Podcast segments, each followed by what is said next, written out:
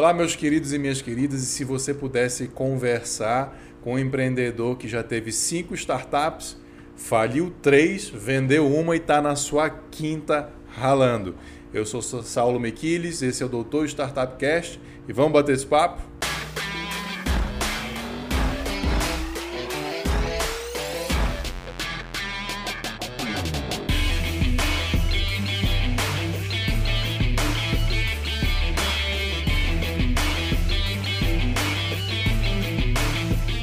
Então, agradecendo aí aos nossos apoiadores, a Miquis Tavares Advocacia Empresarial, a Cotidiano, a aceleradora de startups e também a turma da Facilite aqui que nos cede espaço, vinho, água, café, trata a gente bem pra caramba, né?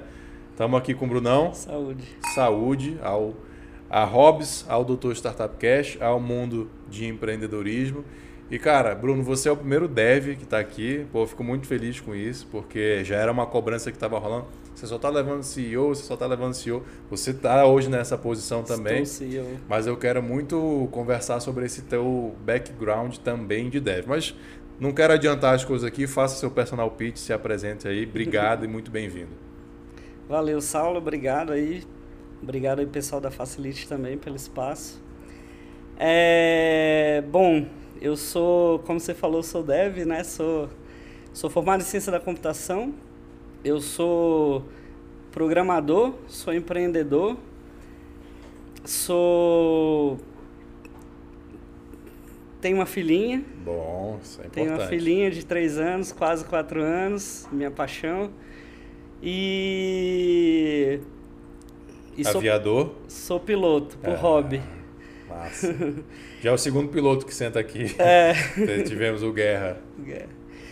E é, é meu, meu, meu hobby, meu, meu descanso, meu, meu quando, quando, quando dá. Quando dá. Mas é uma, é uma das paixões que eu tenho aí. E cara, você já teve cinco, é, tá na quinta startup, tá nessa ali desde 2011 mais ou menos, nesse mundo das startups. Então, de, só de startup tem 11 anos, a primeira empresa que você criou foi o quê? 2009? 2009, começou os primeiros passos dela. Você nem sabia o que era startup ainda? Né? Conta um pouquinho pra gente essa tua trajetória lá de 2011. Eu era um que não sabia nem o que era startup em 2011. E rapidamente, como é que foram essas cinco startups até chegar na tua atual? Beleza. É... Em... Eu fiz ciência da computação na, na Universidade Federal de São Carlos, interior de São Paulo. E me formei em 2007, comecei a atuar na área, comecei a trabalhar em algumas empresas de tecnologia. É, trabalhei, trabalhei na Accenture e fui, fui terceirizado na TIM. E, e nesse meu primeiro trabalho, nesse meu primeiro emprego, eu tinha. É, eu tinha muita vontade de, de, de eu via os problemas, eu lembro muito bem disso, que o, a gente te, sempre tinha problema de call center, uhum. até hoje, até né? Hoje. Call center. Ou se tem. e aí eu via o call center da, da TIM, eu tentava ligar na TIM para resolver um determinado problema e ficava assim, ó, oh, o sistema tá lento, o sistema tá fora do ar, liga amanhã, Isso o é sistema verdade caiu. Ou é caô? Isso é verdade. Não, essa, essa que ele, quando eles falam sistema talento e tal. Ah, não. É. Porque a gente, como, como consumidor, acha que é caô, o cara não quer me atender, principalmente quando você liga para cancelar, ah, o sistema talento. E eu ficava, eu ficava indignado, assim, que eu tentava resolver um problema na TIM e o sistema estava sempre fora do ar, e o sistema... E aí, quando eu vi, eu estava trabalhando, prestando serviço para a TIM. E eu estava prestando serviço para... E eu, eu era o programador que podia resolver esse problema eu, eu não sozinho, mas com, a, com a equipe, com a área que eu trabalhava. E eu olhei aquilo ali e falei, caraca, velho, eu posso fazer um bem uhum. pro planeta aqui. Eu posso. Fazer uma diferença. E eu olhava os meus amigos e eu chacoalhava, galera, olha a oportunidade que a gente tá tendo. Todo mundo achava, me achava meio. Meio fora da casinha. meio assim, ah, velho, enche o saco, faz aí teu, teu trabalho. Faz o que te mandaram fazer. E aí eu tentava, né, transformar essa minha esse meu movimento em, em tentava dar resultado, tentava resolver, falava, caraca, velho, eu vou, eu vou tentar resolver esse problema que quando alguém ligar na TIM vai, vai conseguir fazer uhum, o que quer. Uhum. E não conseguia, né? O, o, ecossistema não acabava não permitindo, mas de certa forma foi o princípio, eu acho que da minha vontade de querer fazer as coisas, de querer empreender, de querer, e eu não estava conseguindo fazer lá dentro do meu trabalho. É, mas cara, essa é uma característica clássica de um empreendedor. Ele é incomodado, ele quer resolver algum problema que ele está vendo e ele pensa fora da caixinha, ele quer fazer algo mais. Não é assim, não, bicho, te mandaram fazer isso, faz só isso, não enche o saco. Não, meu irmão, mas tem um problema aqui, eu posso fazer diferença, né? Tô, é, é, é, bem característico esse teu depoimento, é muito legal. E aí, enfim, aí isso foi em 2007, 2008, em 2009. Eu, na época eu morava em São Paulo, trabalhei em São Paulo, trabalhei no Rio de Janeiro, um tempo em São Paulo, um tempo no Rio de Janeiro, e aí minha família sempre morou, morou o tempo todo aqui em Brasília. Eu, eu nunca tinha morado em Brasília, eu resolvi vir para Brasília e aqui eu fui enfim, eu estava trabalhando terceirizado também num órgão público e resolvi, lá nesse órgão público, eu, eu, eu, eu, eu trabalhava numa área que era uma área de métricas de software e eu tinha que fazer um trabalho muito manual. Eu e alguns colegas, da, eram cinco pessoas da minha, na, na equipe que eu trabalhava. E aí eu falei, cara, eu sei programar o trabalho que a gente está fazendo é um trabalho manual que daria para ser automatizado. E aí eu falei, eu juntei, tinha um amigo que era programador também, falei, vamos criar um software para automatizar o nosso próprio trabalho? Uhum. Aí esse meu amigo, vamos, vamos, vamos, vamos. Aí ficou nessa, assim, passou um mês, dois meses, três meses, seis meses, a gente não começou, só ficou assim, vamos, vamos, vamos. Eu falei, cara, eu acho que eu vou começar esse final de semana, bora. Ele, pô, esse final de semana eu tô enrolado. Comecei, depois eu vou. Aí eu comecei, aí eu comecei. Então, meu, é, não, eu nunca tinha escutado falar de startup ainda, isso foi em 2009 uhum. para 2010, e eu comecei a criar um software. Acabou que esse software que eu criei em 2009 não era uma startup. Depois eu fui ouvir falar de startup em 2010, 2011, participei do primeiro evento de, de, de startups aqui em Brasília, que foi o primeiro Brasília Startup Weekend em 2012 e, antigas. E acabou que esse software que eu comecei a desenvolver em 2009 virou uma, uma empresa depois. A gente ganhou, teve uma longa jornada, mas 10 anos depois foi a empresa que eu vendi, em 2019. Sensacional. É. Mas no meio desse percurso, né, teve, teve outros projetos, porque eu tinha criado esse software, depois posso entrar em mais detalhes desse software, mas eu tinha criado esse software, tinha 150 pessoas usando esse software, mas eu tinha um produto. Uhum. Mas eu não tinha um negócio, eu não estava conseguindo monetizar, não estava uhum. conseguindo ganhar dinheiro uhum. com ele. Uhum. Aí eu estava meio frustrado, que eu não tentava, tentava, tentava e não conseguia monetizar. Ouvi falar do Brasil Startup Weekend e já falei, opa, acho que é por aqui. Acho que tem alguma coisa que eu estou fazendo errado. Eu estou criando software e não estou criando negócio. Deixa eu participar. Aí eu participei do Brasil Startup Weekend. No Brasil Startup Weekend a gente criou uma startup que foi o SaveSpot, que era uma startup que, que dava desconto discretos em restaurantes. Você fazia uma reserva no restaurante, levava, levava sua namorada, levava uhum. seu, seu alguém do trabalho, tinha sua reserva, quando você pedia a conta, fala, deixa que eu pago essa conta. Chegava a conta, tinha 30% de desconto na conta. É...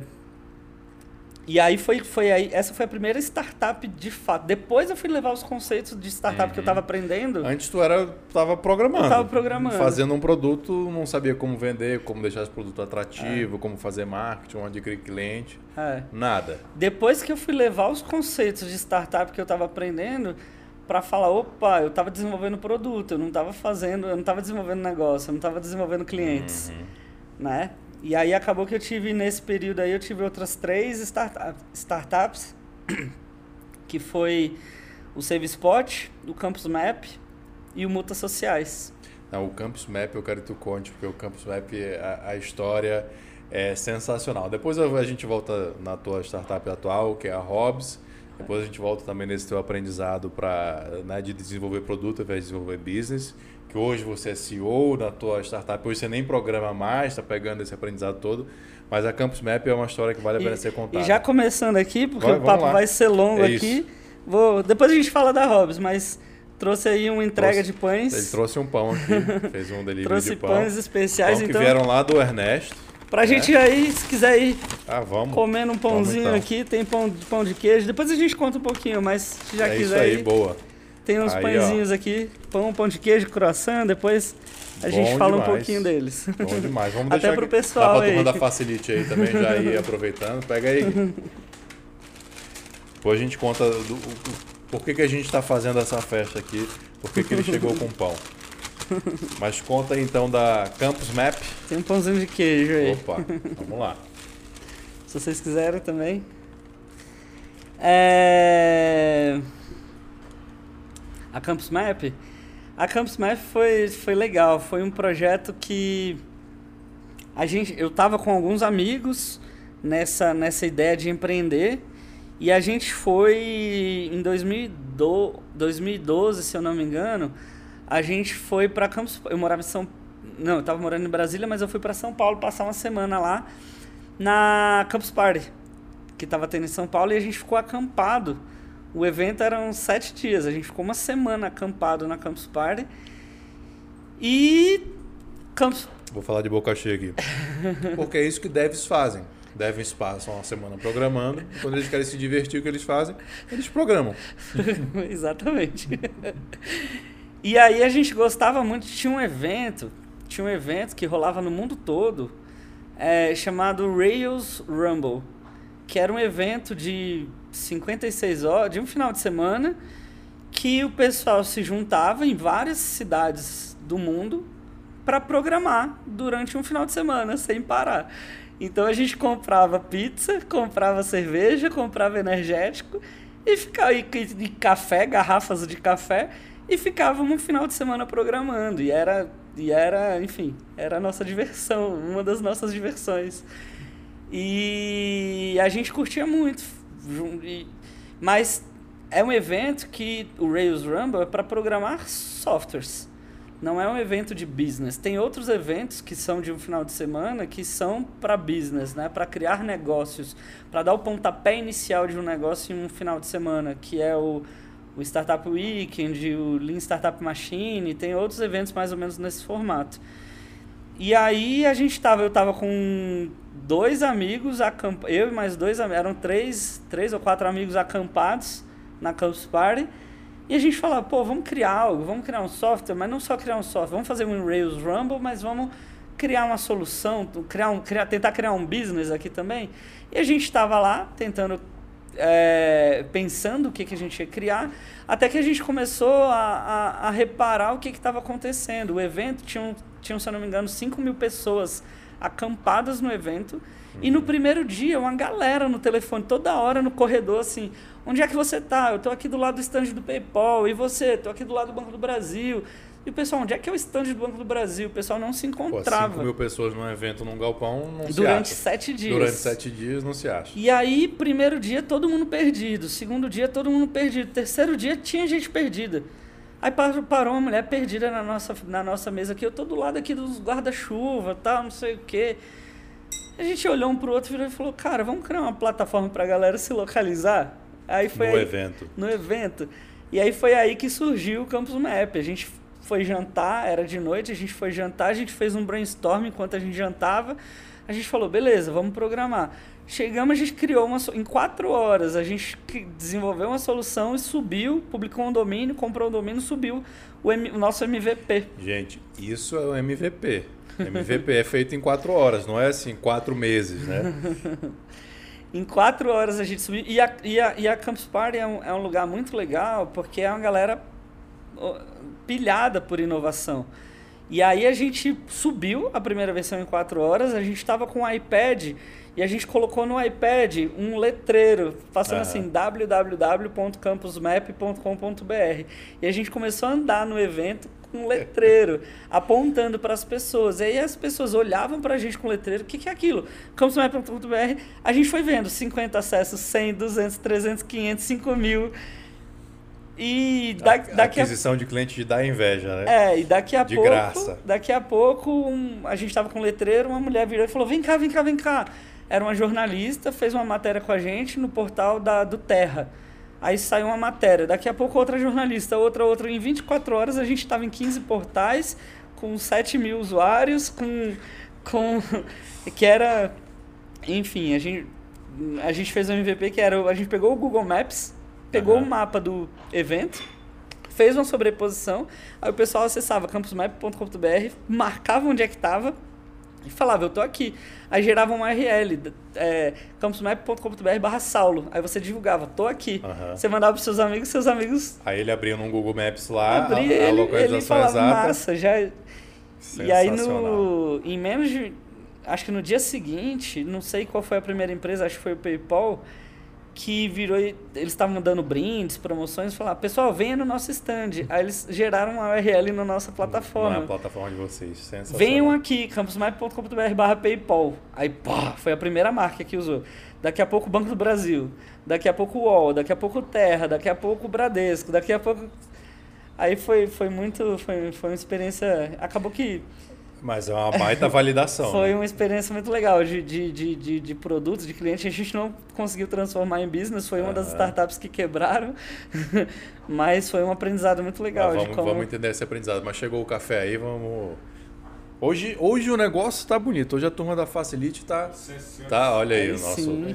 Tá, qual, qual, como é que foi feito esse café? Método prensa francesa, um cafezinho da Flores, nota 85. Prensa francesa, nota 85. O café é da Flowins. Da Flowins. Também é uma startup. Então hoje. É. Tem café, pão. Quer pão, pão de queijo aí? A gente pão libera pro pessoal?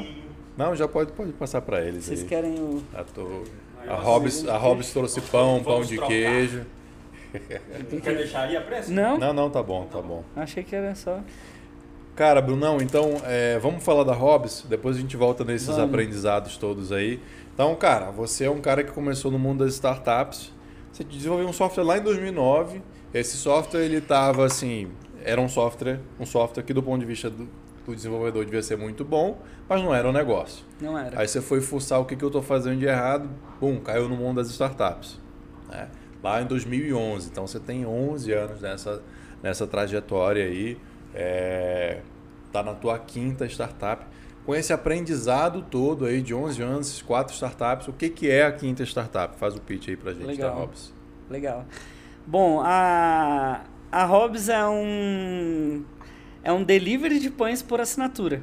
Tá. A gente leva pão fresquinho na primeira hora da manhã para os nossos clientes. Então, por isso que a gente está aqui cheio de pão, pão de queijo, pães especiais essa experiência. A, a ideia é que você entra na plataforma e você faz uma assinatura de pão. Você fala, eu quero receber pão. Você faz assinatura de pão na quantidade, nos dias que você quiser. E no produto que você quiser. Então eu quero receber pão francês segunda, quarta e sexta, pão de queijo terça e quinta. E sábado eu quero receber um croissant, uma baguete. Você monta a sua assinatura, passa o cartão, que nem Netflix, que nem o Spotify, uhum. passa o cartão e esquece. Todo dia de manhã, nos dias que você escolher, não, não tem obrigação de ser todo dia, nos dias que você escolher, você vai receber pão fresquinho na porta da sua casa, na portaria do seu prédio, na primeira hora da manhã. Então, quando você acorda, você não vai ter que ir na padaria comprar pão, você já tem um pão fresquinho para ter um café eu da posso, manhã. Eu posso pegar um pão de pijama? Com conforto, pode pegar pão de pijama. Quem recebe em casa, recebe o pão fica pendurado. Ah, outra coisa que é legal. É, nas casas a gente deixa o pão pendurado no portão. Então, como as nossas entregas são cedo, são entre 6 e 8 da manhã, a gente não interfona, hum. não toca a campainha para não incomodar. Ah, então eu vou de pijama mesmo. Então, tá nas casas, os, a gente tem vários relatos que o pessoal acorda, quando, o entregador deixa pendurado no portão e quando ele aperta o aplicativo falando entrega realizada, ele tira uma foto e fala entrega realizada.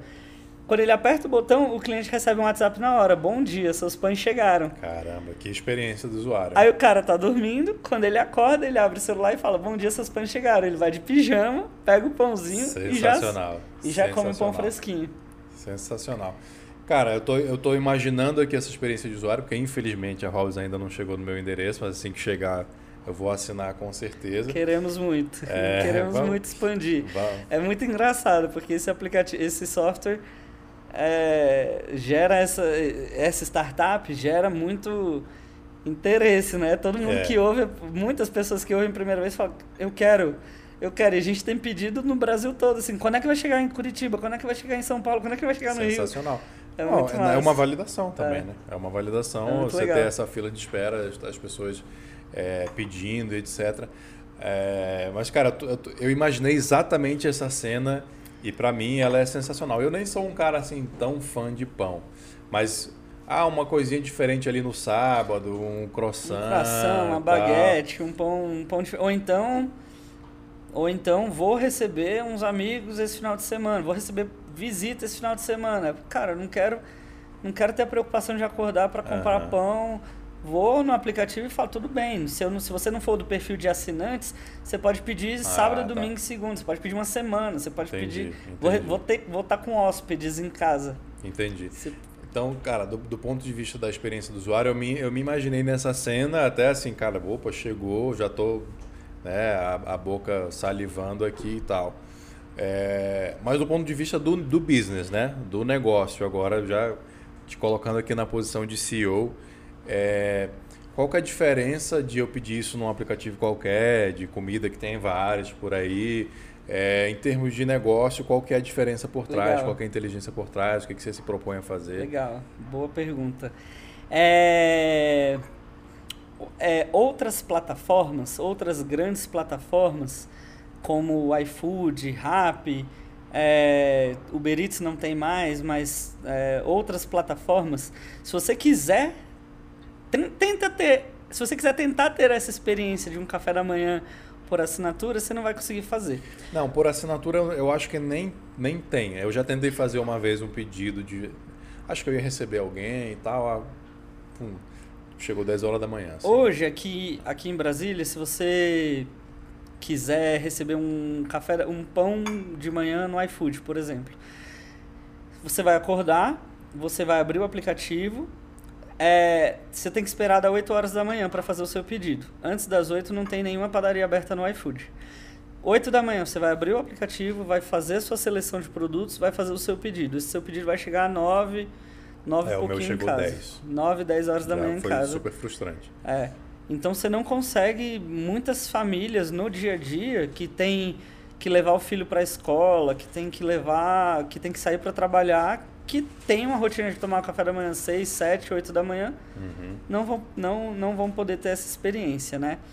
Mas falando, como você perguntou para falar sobre sobre o business, qual que é um dos nossos diferenciais? É, como a gente tem um modelo, como a gente trabalha com o modelo de assinatura recorrente, na linha do a gen- as pessoas estão querendo cada vez mais conforto, cada vez mais comodidade. Então a gente assina o Netflix, a gente Fica passa o lá. cartão quando a gente quiser, a gente assiste a nossa série, o nosso filme. Está lá à nossa disposição. A gente assina o Spotify quando a gente quer ouvir, a gente ouve a nossa música. É, na linha do conforto e comodidade, então, como a gente tem essa previsão, o cara faz a assinatura mensal, a gente consegue ter o que essas outras plataformas não têm. Hoje, se você perguntar pro, pro iFood, é, quantas entregas vão sair da pizzaria X hoje à noite, ele pode ter uma, uma previsão, uma estimativa, mas ele não sabe exatamente se você pedir, se você pedir uma pizza no seu endereço, 15 minutos depois o seu vizinho de porta pedir uma pizza da mesma pizzaria, provavelmente ele não vai conseguir mandar o mesmo entregador. Ele vai mandar dois entregadores para fazer uma rota. A gente tem uma previsibilidade que a gente consegue saber exatamente quais são as entregas que a gente tem nos próximos 30, 60, 90 dias. Não, então já, aqui já, já é um diferencial bem grande. É, porque aquilo que eu falei, né? Do ponto de vista de experiência usuário, eu estou completamente comprado. Mas do ponto de vista de business, então você não está só entregando um cliente recorrente para a padaria. Mas você está entregando uma previsibilidade de receita com uma logística otimizada. Para padaria, ele abre a padaria com, a- com venda de 500 pães, já, que- 200, 300, 500 mil pães já feitos e já entregues. Quando ele abriu a porta, ele já, já, tá, Já já, já, tem, faturou. já faturou, já tem dinheiro no bolso. Sensacional. É, e com essa previsibilidade que a gente tem, a gente consegue desenvolver um roteamento inteligente. Hoje, um entregador da Hobbs faz 25 entregas, um entregador faz 25 entregas em duas horas. Caramba. A gente tem mais ou menos aí um pouco menos de 5 minutos por entrega, contando deslocamento e entrega. Muito, muita nenhuma, coisa. nenhuma dessas Você plataformas. tem, você tem noção de, desse número para uma plataforma tradicional? É, hoje eu não, eu não tenho o número exato, mas quando a gente, a gente já conversou com algumas dessas plataformas e é, é o, que, é o que brilha o olho. Assim, Aham. a, a, a logística que a gente está criando para poder oferecer, para poder oferecer o serviço da Hobbs, que é o grande diferencial. Hum, E esse foi um dos grandes aprendizados até quando a gente entrou na, na cotidiano. Quando eu fiz o pitch na, na, para cotidiano, é, quando a gente foi aprovado na cotidiano, a cotidiano falou: Bruno, vocês estão aprovados, mas só para você saber, a gente fez uma recategorização sua. A gente analisou o teu business e a gente entendeu que vocês não são uma food tech. Eu, eu achava que eu era uma food tech, uma tu- startup. o próprio founder, tu mesmo achava que era eu, uma ach- food tech. eu achava que eu, que eu era uma food tech. Ou seja, eu- uma startup do ramo alimentício. É, uma startup que levava comidas do ramo alimentício, que a gente estava levando comida para casa das pessoas. E aí foi a primeira vez que esse insight veio, que o Frois veio falar comigo, que assim, a gente, Bruno, a gente recategorizou vocês aqui como uma logtech. Uma A startup do solu- ramo de logística. Uma startup do ramo de logística. A solução que vocês estão criando para entregar o pão francês de o pão francês cada dia na casa das pessoas é uma solução logística incrível. E aí ao longo desses um ano e meio, dois anos de, de, de startup, isso mudou. Depois eu posso É, contar deixa- um pouquinho mais sobre isso, mas Vamos- isso mudou completamente a nossa visão. Eu tô tentando fazer um raciocínio assim, aqui, Bruno, agora assim, para mim, do ponto de vista de business, faz todo sentido, como eu disse, né? Do ponto de vista do usuário, já estava sensacional. Mas tô tentando fazer uma, uma conta aqui de, de padeiro, né? Vamos colocar, você é 25 entregas por duas horas. 25 entregas por Vamos duas dizer horas. que um entregador normal, de um aplicativo normal, ele entrega 6 por hora, então estamos falando de 12 a cada duas horas. Que é um número, eu acho que até exagerado. Porque ele vai, o entregador Ele normal, ir ele vai, ele vai ter que se deslocar para o estabelecimento, pegar um pedido. Algumas, Alguns o, o, conseguem botar dois, o três. iFood, por exemplo, dependendo, consegue colocar duas entregas, mas aí ele vai, faz um, faz um deslocamento, faz uma entrega, talvez duas no máximo. Aí, Aí ele vai, aí ele vai ficar esperando ser acionado de novo para ir para um outro estabelecimento para fazer uma outra entrega. Uhum. Eu, eu, eu não tenho esse número, mas eu acredito que ele não consegue fazer seis entregas em uma É, hora, não. vamos, vamos supor assim, muito exageradamente que sejam 6 por hora, 12 por 2 horas, você faz o dobro. Né? Então, muito exageradamente, você faz o dobro. Você, faz a mesma coisa com 50% menos de recurso. Né? Recurso, moto, tempo e tal. E a tua entrega, ele- pelo que eu entendi, ele sai de uma padaria e entrega 25 casas. Isso. Ele não precisa nem voltar. Uma coleta, a gente tem N padarias na cidade, cada, cada, cada entregador faz uma coleta e faz N entregas naquela rota. Como é que é o impacto financeiro disso para o entregador? Por um entregador foi muito legal, porque a gente, né, o que que é a Hobbs hoje? A Hobbs é um marketplace que conecta três públicos. A gente, e, e é muito legal ver a, A evolução. a evolução de como a gente pensou a Hobbs no começo e como que foi se transformando, né? É, a Hobbs é um, é um marketplace que conecta, de um lado, as padarias que, quer, que fabricam pão e querem vender mais pão. De outro lado, os consumidores que querem consumir esse pão que foi fabricado, consumir esse produto que foi fabricado, com conforto, com comodidade, com tranquilidade, sem precisar sair de casa na primeira hora da manhã, De pijama. de pijama. E os entregadores que tão, estão, estão querendo fazer uma renda extra, pegando o pão da, da, dessa padaria e levando para os consumidores. E aí foi muito legal que quando a gente foi desenvolvendo esse, esse, esse o, a startup, o que, que a gente descobriu? Quem são os nossos entregadores? Os, os nossos entregadores trabalham das 6 às 8 da manhã, duas horas por dia, num horário em que não tem serviço nas outras plataformas. Aham. Não, ele não, não, não, tem conseguiria iFood, trabalhar sem não mesmo tem se quisesse. Rap, não tem Corner Shop, não tem serviço em outras plataformas. Ele consegue fazer, se, é, se ele quiser acordar um pouco mais cedo para fazer uma renda extra, ele consegue fazer uma renda extra sem precisar abrir mão do seu, do seu trabalho. Que às vezes ele começa a trabalhar a partir das 8 da manhã. Então Entendi. ele faz a rota do dia, normalmente é das 6 às 8, mas se ele acabar a rota dele 7 e meia da manhã, ele tá liberado, 7 h 15 7 h 20 7 h 30 7 h 40 Ele fez a rota dele, ele já vai pro serviço dele. E o feedback que a gente está tendo é que trabalhando duas horas por dia, um entregador da Hobbs consegue ganhar, colocar até mil reais no bolso por Caramba. mês. Então, impacto. Então a gente está conseguindo desenhar um modelo que é ganha, ganha, ganha. É, é, é bom para padaria que vende mais, Uhum. é bom para o consumidor que tem o conforto e a comodidade de receber o pão fresquinho em casa para o café da manhã com a família. Uhum. E é bom para é bom pro, pro entregador que, que, que, que quer fazer uma renda extra conseguir colocar um dinheiro a mais no bolso. Sensacional. Deixa eu tentar fazer algum, algum. sumarizar um pouco do que você falou aqui no, no jargão das startups. Porque você tem. A Hobbs tem muitas coisas boas, muitas características que fazem uma startup ser uma boa startup. Então, assim, primeiro de tudo, você está resolvendo uma dor, que é o cara que queria lá ter o pão de manhã e etc e tal. E ao mesmo tempo você está resolvendo uma dor do, do- da padaria que é sempre querer faturar mais. Né?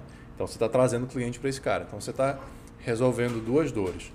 Com uma experiência de usuário, que é muito importante também, que é um dos grandes diferenciais das startups, fantástica. Né? Esse lance de, cara, eu acordei, assim que o meu pão é colocado na porta da minha casa eu receber um WhatsApp, pô, isso, isso é lindo. E eu imagino que vocês demoraram para chegar nesse modelo, né? nessa, nessa jornada.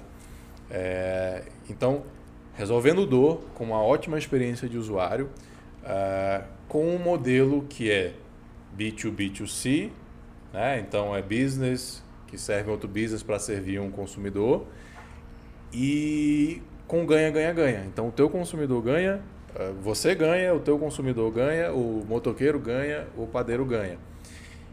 E cara, resolvendo ineficiência, né? Principalmente no ramo de logística, mas muitos outros ramos, mas o de logística, que é o caso que a gente está tratando aqui, as ineficiências são absurdas e isso custa caro. Aí você fala no last mile, que é o mile que você deve trabalhar. O teu mile deve ser só last mile, É. né? Deve ser só isso. Então você está reduzindo uma ineficiência muito grande. Resumi mais ou menos bem É aí? isso. Esqueci de alguma coisa? É isso. É isso.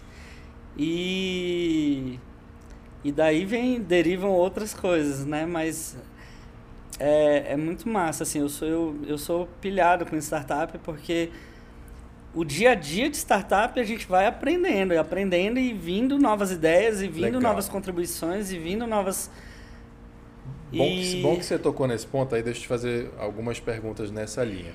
Primeiro a gente já teve uma conversa e me falou como que foi o teu teste de rota, né? Comecei num bairro pequeno, testando e tal.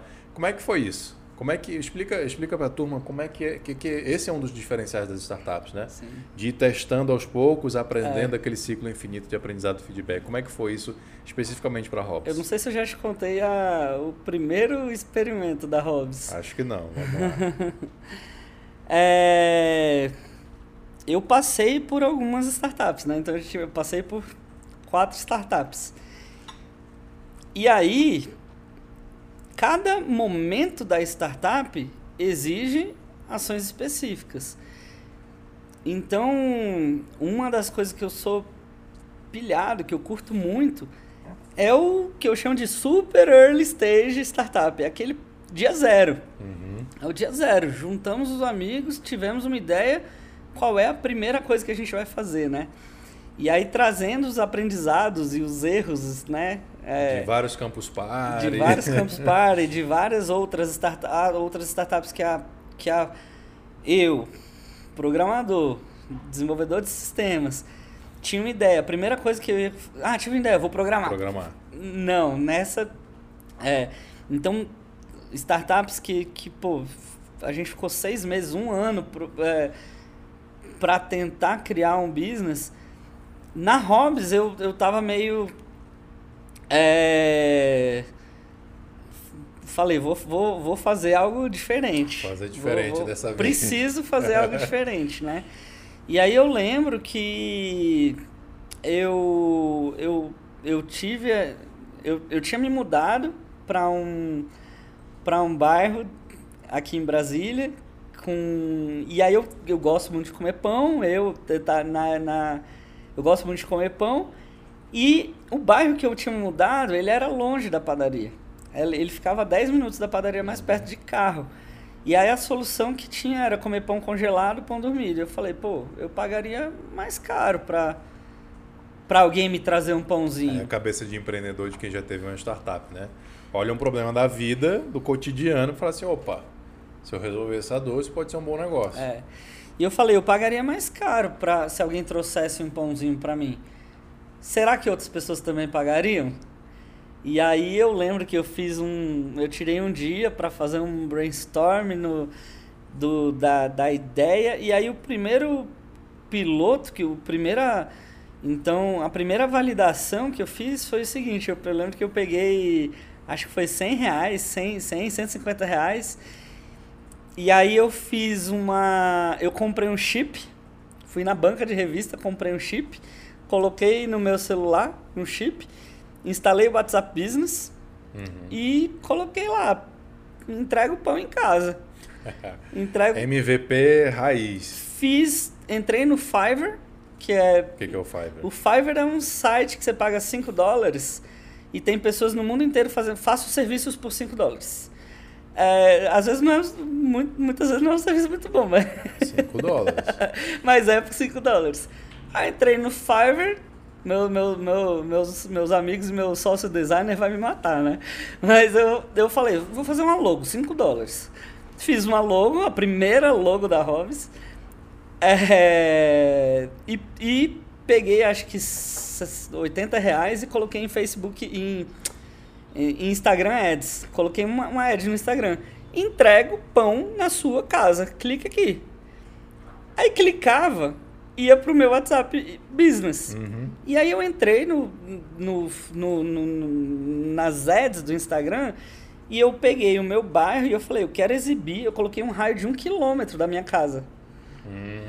E eu falei, deixa Hum, Porque eu- o, o Facebook Ads, o Instagram Ads permite você escolher Permite. raio. Aí eu coloquei um raio e falei, cara, quero colocar essas ads aqui. Aí botei lá e fiquei, fiquei esperando. Aí daqui a pouco uma pessoa visualizou, duas, três, cinquenta, cem pessoas visualizaram. Daqui a pouco um clique, dois cliques, três cliques, cinco cliques, dez cliques, vinte cliques. Seu WhatsApp começando a bombar. Daqui a aqui. pouco uma mensagem. Oi, como é que funciona esse serviço de entrega de pães? Aí eu falei assim, "Não, olá, nós somos uma empresa de entrega de pães. Rapidinho, que eu tô lembrando da conversa com o Rony aqui. Esse é o modelo concierge ou é o mágico de Oz? Ah, o Mágico de Oz eu não conheço. Não, eu acho que é o concierge. é o, né? conci- é o concierge que é o fake until you make. É. Você você finge que o negócio tá pronto, mas e, e Por tá. trás você tá no manualzão ali. É. E eu falei, nós somos uma empresa de delivery de pães por assinatura. Nosso serviço funciona assim, barará, barará. Fiz o meu, aí, aí que é um dos... Comecei a fazer o meu Sales Discovery. Que é, eu não sei como vender, vou tentar de um jeito. Vou testar. Vou testar. Testei de um jeito, o cara, ah, legal, vou pensar. Não deu certo. Daqui a pouco outro. Aí eu, aí eu fui testando diferentes abordagens, Aham. diferentes preços, diferentes... Fui testando, fui fazendo... Só um parênteses aqui. Vocês veem, primeiro, isso é um MVP. Isso é um MVP real, raiz. Em 24 horas. Em 24 horas, 80 reais. Foi, no Mais total, cinco acho que foi dólares. uns 100, 100, 100, acho que uns 150, 100, 150 reais. não lembro. 24 horas, 150 reais. Ele não falou em design, ele não falou em visual, não, não falou nada. Isso aqui é um MVP raiz. É. Né? Porque, cara, eu, eu recebo muito conta. Semana passada, amigo meu, vamos almoçar e tal, não sei o quê. Ah, mas a minha solução, desenvolver e marca não tá bonita. Eu falei, cara, só assista o que o Bruno não tá falando. E aí... Ah, um outro ponto, desculpa, Bruno. É, e em nenhum momento ele está testando tecnologia. Ele está testando venda. Vendo. Como vender. É. Mas é muito legal falar disso porque eu fiz na Hobbs o que eu não fiz nas outras startups. Né? Então aí eu fui fazer, eu falei, cara, deixa eu aplicar aqui tudo que eu li, tudo que eu estudei, tudo que eu pratiquei nos últimos 10 anos. Não é possível que eu vou fazer completamente diferente na Hobbs. E foi muito legal o resultado desse super early stage startup que a gente teve na Hobbs, porque eu fui fazer o Sales Discovery. Aí eu tentei falar com o cliente, o cara falou, ah, vou pensar. Ou seja, tive um não, depois outro não, depois outro não. Aí fui testando diferentes abordagens, até que uma determinada, um determinada cliente foi lá, falou, eu falei, entrega o pão na sua casa. Que legal, como é que funciona? Tal, tal, tal, tal, tal. Aí ela, eu quero. Aí como é que faz? Aí eu passei minha conta, minha pessoa física. Falei, toma, nem, nem tinha Pix. Não tinha era, Pix. Nem tinha Pix. Eu falei, tá aqui, me passei minha conta do Banco do Brasil, ela transferiu. Aí tu, Tra- opa! transferiu 100 reais pra minha primeira assinatura, de 100 reais por mês. Early adopter. Aí eu falei, caraca, arrumei minha primeira cliente. Aí eu falei, o que, que eu vou fazer amanhã? Ferrou. O que que tu vendeu pra ela entregar todo dia? Eu vendi, eu vendi, acho que era três, não lembro, acho que era três pães franceses todo dia, ou, ou de segunda a sexta. Vou ter que acordar às 6 horas da manhã, 5 e meia da manhã todo dia. Acordei. Aí o que que acontecia? Na época eu era casado e a minha, e a minha ex-mulher, agora ex-mulher, é, a gente gostava muito de comer pão, eu, ela e minha filha. E aí eu, eu, eu não gostava, né? ou a gente comia pão congelado, Ou dormido. ou dormido, ou tinha que acordar cedo para ir na padaria. Que é E eu não, igualmente ruim. eu não gostava dessas, De nenhuma das três opções. de nenhuma das três opções. Aí eu queria arrumar uma solução para eu não precisar acordar cedo na padaria e receber pão. Acabou que eu arrumei que eu tive que acordar às Tu 5 e um meia, problema pra ti. 5 e meia da manhã. Fui na padaria pegar o pão fresquinho para cliente. Comprei um pacote de pão para cliente e um bom pacote de pão para mim. Aham, Já vou, já que eu tô vindo aqui. claro. Aí eu peguei um pacote de pão, beleza, peguei o pacote de pão, nem falei, comprei, fui lá na padaria, né? Uma das ideias do marketplace, marketplace, quando você tem multi-sided platform, cara, você tem que validar muitos lados. Isola, vamos, vamos pegar um lado primeiro. Hum, então eu falei, primeiro eu vou resolver o problema do cliente. Depois, Depois eu vou resolver, ver- eu vou focar no entregador, depois eu vou ver a questão da padaria. Show. Eu fui lá na padaria, comprei o pão, falei, qual que é o endereço dela? Fui no endereço dela, era, era mais ou menos perto da minha casa. Aí você tinha botado aquele raio de um quilômetro. É. Aí fui, cheguei na porta da casa dela, seis da manhã, falei, o que, que eu vou fazer? Eu vou tocar o interfone? Não vou, eu vou pendurar o pão. Se eu, se eu tocar o interfone, vai incomodar ela. Se eu tá cedo, se eu pendurar o pão, vão roubar. Vamos roubar. Se eu, o que, que eu faço? Aí eu, eu, eu tinha certeza, eu falei, vão roubar o pão. Vão roubar, vão. Aí eu pensei, quer saber? Eu vou validar a minha hipótese. A minha hipótese é, vão roubar o pão. Vou pendurar aqui. Pendurei, peguei meu carro, fui pro final da rua, fiquei escondido Vigiando o pão. e fiquei observando. Aham. Fiquei observando. é, Fiquei observando, daqui a pouco, passou uns 30, 40 minutos. é, é, Apareceu alguém, pegou o pão e levou. E aí fui pra casa, fiquei olhando o WhatsApp e aí o feedback chegou. Que sensacional o serviço de vocês, amei, obrigado, vou divulgar, tal, tal, Vou tal. indicar. Daqui a pouco foi um cliente, um assinante. Daqui a pouco dois. Daqui a pouco cinco assinantes. Dez, vinte. Em quatro meses a gente estava com 100 assinantes. Cara, que case sensacional. Que case sensacional. Importante aqui que o Bruno está falando, é, um ponto muito importante é, ele tinha uma hipótese e ele teve a consciência de testar essa hipótese, de validar essa hipótese, mesmo achando que ele estaria certo. O, o ideal seria que ele estivesse errado, né?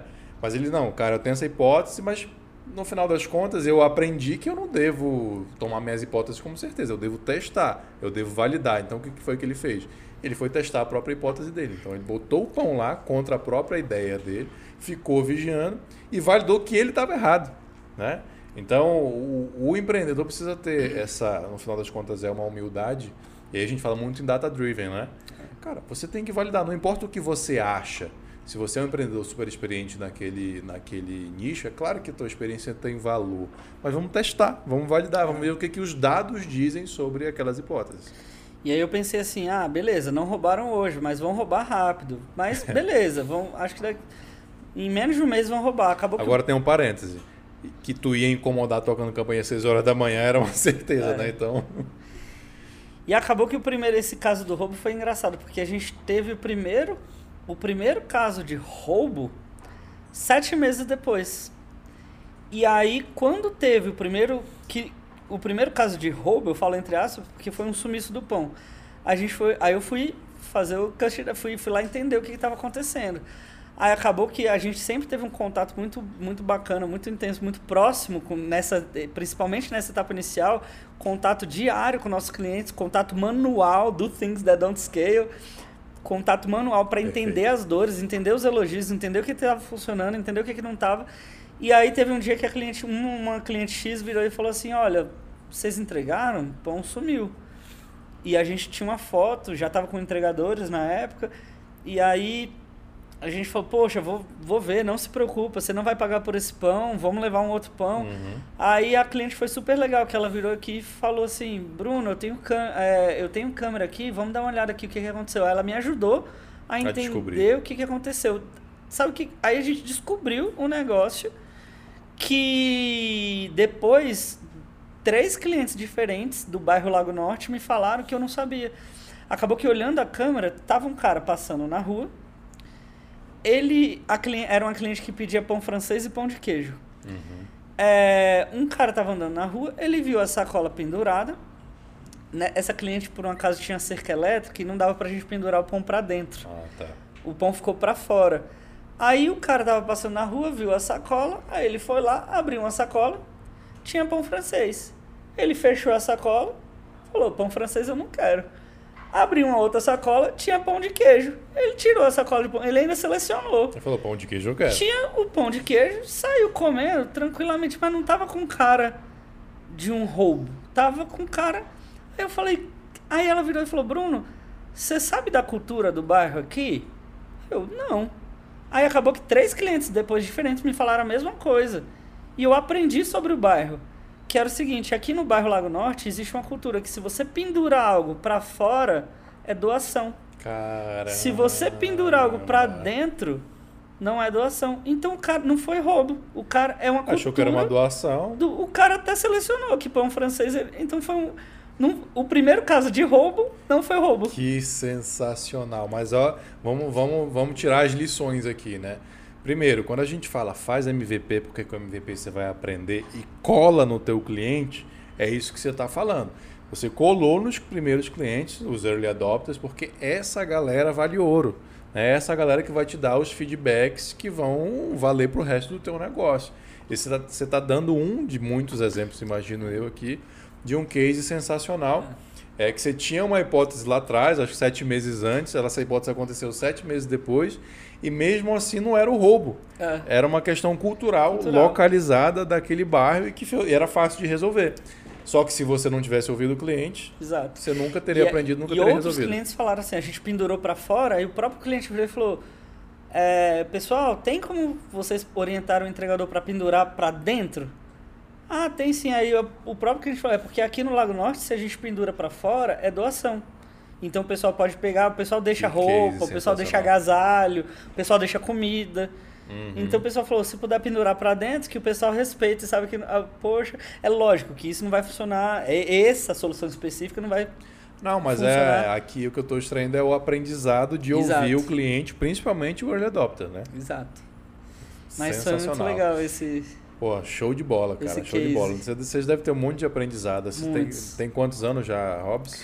A gente começou, a empresa, a, a, a, o, o, esse, essa experimentação começou em janeiro de 2020, mas a empresa, de fato, a gente abriu o CNPJ, formalizou tudo. Depois dessa validação, foram mais ou menos seis meses de validação do business e a gente fundou a empresa em maio de dois, em junho de 2020. Tu passou um seis ano... meses recebendo grana na conta física, é, pessoa física. Sem, sem formalizar. Isso é MVP, isso é validação. MVP total. Isso é Depois é que a gente já tinha clientes, tinha... assinantes, recorrentes, dinheiro na conta, validação do problema-solução, a gente falou, vamos para a etapa nova agora. Vamos agora, agora temos, temos vamos, vamos para a fase 2. Que qual que foi a fase 2? A fase 2 foi quando a gente montou time, montou equipe, entramos na aceleradora, formalizamos CNPJ, formalizamos é, parte contábil, parte jurídica uhum. toda. E aí, de, e aí a gente começou, seis meses depois, a desenvolver o software. Perfeito. Antes de a gente entrar no software, que eu acho que é o grande aprendizado aqui, é, em que momento você falou assim, agora eu preciso conversar com as padarias? É, o... Na primeira esse foi um foi, foi, foi uma dor, foi uma dor, mas foi um risco assumido, foi um risco assumido. É, a primeira, então, como, como eu comentei, nós somos um marketplace. Marketplace só funciona bem se você. A Uber não, não, não, não vai funcionar se você só tiver motoristas e não tiver pessoas querendo andar de Uber. Então, multi-sided platform só funciona se você tiver gente dos dois lados. Mas uma das estratégias que a gente aprende aí nos livros e nos, e na, e nos eventos e nas mentorias é, cara, isola primeiro. ali- Não tenta resolver os dois lados de uma vez. Foco laser ali. Resolve É. uma coisa, depois resolve. É. Vai, vai crescendo esse em aprendizado. né? Então a gente começou pelo lado do cliente, que era o que ia colocar o dinheiro no bolso da Hobbs, no lado do consumidor final, e a gente isolou uma padaria. É, essa decisão foi uma decisão consciente. Foi difícil depois, a gente, enfim, sofre com alguns perrengues até hoje, mas foi uma decisão consciente que a gente assumiu esse risco. Se a gente tentasse fazer como outras startups, parcerias prematuras, Hum, que é uma das coisas que matam startups, você nem criou, já está querendo fazer parcerias gigantes, né? Em outras startups a gente teve uma ideia e falou, o que, que eu preciso fazer? Ah, preciso fazer parceria com padaria.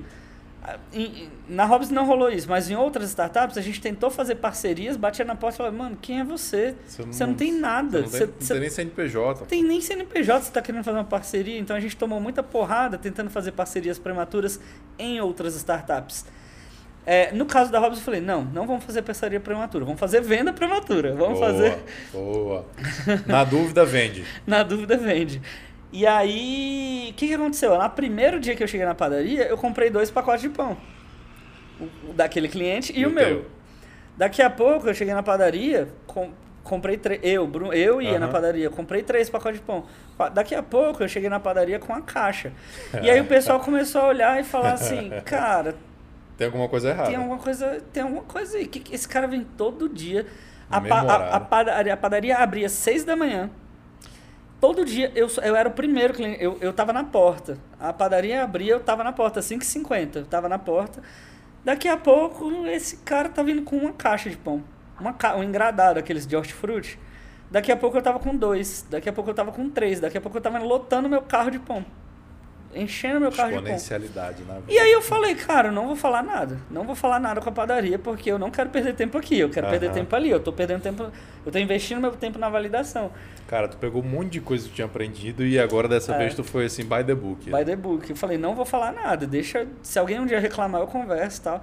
Então essa padaria, eu, eu, eu, eu assumi o risco de eu falei. Se der ruim um dia aqui, tudo bem. Eu perdi essa padaria. Se, se Uhum. algum gerente reclamar comigo, se o dono vier falar e falar: O que, que você tá fazendo? Você tá entregando meu pão na casa de alguém? Que...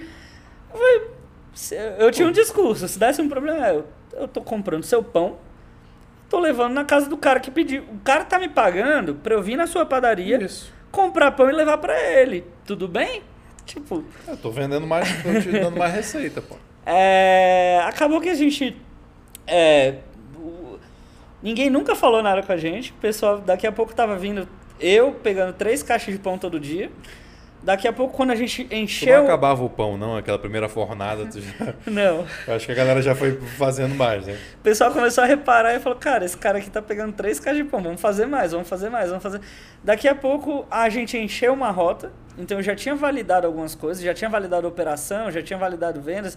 Aí eu consegui pagar um primeiro entregador, pagar e treinar um primeiro entregador. Ah, legal. Aí daqui a pouco eu tava chegando na padaria e pegando três caixas. Daqui a pouco tava eu e mais um entregador. A gente tava saindo com seis caixas de pão. Daqui Que a pouco, três entregadores saindo com nove caixas de pão. Daqui a pouco, cara, o que que tá acontecendo, né? Aí, num determinado momento, eu, eu não lembro exatamente que mês que foi, se foi no quinto, se foi no sexto mês, quarto, quinto, sexto mês, que eu virei e falei, cara, agora, agora eu acho que tá na hora de eu conversar com a padaria. E aí eu fui, tentei conseguir o contato do, consegui o contato do dono, e aí eu fui falar com o dono, só, só que fui falar com o dono da padaria e eu tinha assumido um risco e acabou que eu tive que pagar esse, esse, esse risco que foi. É, eu tentei fazer. Ó, tô comprando mil pães por dia. Eu, tá, essa padaria, eu, tá, eu virei. Em três meses, o maior, em quatro meses, eu virei o maior cliente da padaria. O meu CPF. Porque eu tava pagando 10 mil reais por mês de pão. Tá doido. Eu tava comprando em plena, em pleno lockdown. Nossa, então o cara devia ter caído o faturamento e tu foi lá e botou 10 pau de faturamento. Eu comecei esse piloto em janeiro de 2020. Já tinha Covid na China. A gente já se falava em Covid, Uhum. mas a gente não sabia o que, que ia virar. Não Aí em abril veio o lockdown. Eu não sabia que ia ter pandemia. Aí chegou a Covid no Brasil, chegou em abril, se não me engano, o lockdown. Abril foi lockdown. E aí aquela loucura e a gente sem saber o que, que ia acontecer, acabou que saiu o decreto falando que padaria era serviço essencial. Então a pa- padaria e serviço de entrega, delivery, iFood e, e plataformas de delivery. Então acabou que a pandemia foi um mal pro planeta, mas, mas a nossa curva que estava crescendo esticou ainda mais. Ah. Aquela curva J bonitinha que é o sonho de toda startup. Sim, sim, sim. A nossa curva ficou linda, assim, de, de pedidos, porque todo mundo, além do conforto e da comodidade, a questão do risco de segurança, de saúde, de querer receber, não quero ir, quero receber. Então, assim, a gente virou em quatro meses o maior cliente da padaria. E nessa hora eu tentei fazer uma parceria com, com o dono da padaria, não vou, não vou dar Claro. nomes aos bois, mas ele vamos dizer assim, ele não foi muito bacana comigo, não. Ele ficou Entendi. meio. Ele ficou meio assim, "Ah, começou o negócio sem falar comigo, agora, agora vai querer. Agora vai querer. Aí, mas enfim, acabou que nessa padaria não deu muito certo. Não Aham. deu, a parceria não deu muito certo. Mas a gente foi desenvolver outras padarias. Aí, Uhum. aí quando chegou o momento de desenvolver outras padarias, aí a gente foi fazer o Sales Discovery de padaria. Qual Ah, é? peraí, isso só curiosidade aqui agora. Esse cara perdeu 10 pau de faturamento. Perdeu, perdeu. Mais, né? Porque tava É. em 10 pau. É. Ia crescer ainda. Mas, enfim. Enfim. E aí a gente foi desenvolver outras padarias. Aí a gente foi. Depois que a gente isolou o, o público de clientes, Uhum. Que a gente estava já conseguindo fazer umas vendas, já conseguindo tracionar um pouquinho o modelo de negócios, e a gente falou: agora vamos para clientes. Então, para padaria. padaria. E aí a gente começou a fazer pitches para algumas padarias, fazer teste, fazer validação, e a gente conseguiu colocar duas, três, quatro, cinco novas padarias na plataforma. Cara, Aí nas padarias a gente já conseguiu desenvolver um modelo de parceria, um modelo de, de desconto, um modelo. Porque é, é, é, é um marketplace. O, na, na, sim, aí entra o ganha-ganha-ganha, é, né? legal, juridicamente falando, é, o nosso modelo é muito similar ao modelo jurídico do iFood, da Uber. Sim. A nossa plataforma é uma plataforma de intermediação de É, negócios. tem uma questão tributária aí muito É. importante, senão você vai bitributar e tal. É. Mas enfim, não, não- não vamos entrar nesse, nesse juridiquês. É. aqui. Esse não é o fórum para isso. Não, É. Assim como tu fica se segurando para programar, eu fico me segurando aqui Pra não não juridicar. Pra não, pra não juridicar, perfeito. Não vamos juridicar. Esse, esse não é, o, não é o, o fórum apropriado. Cara, o teu case dá para escrever um manual, um livro de startups e falar assim, olha, o exemplo da Hobbs é faz isso, isso e isso. É, valida MVP, tá aqui, olha como a Hobbs fez. Validação, Custom Development, etc, etc, etc. Não valida duas frentes de uma vez só, valida uma. E tem um que é clássico dos clássicos dos clássicos, que é não foque no produto. Né? Conta pra gente por que, que se fala muito não foque no produto, por que, que se fala muito não se apaixone pela solução, apaixone pelo problema. Trazendo esse case da Hobbs e trazendo as suas experiências lá de trás. Porque tu é dev. Então o teu instinto é, eu tive uma ideia, eu vou programar. É. Como é, por que, que isso é errado?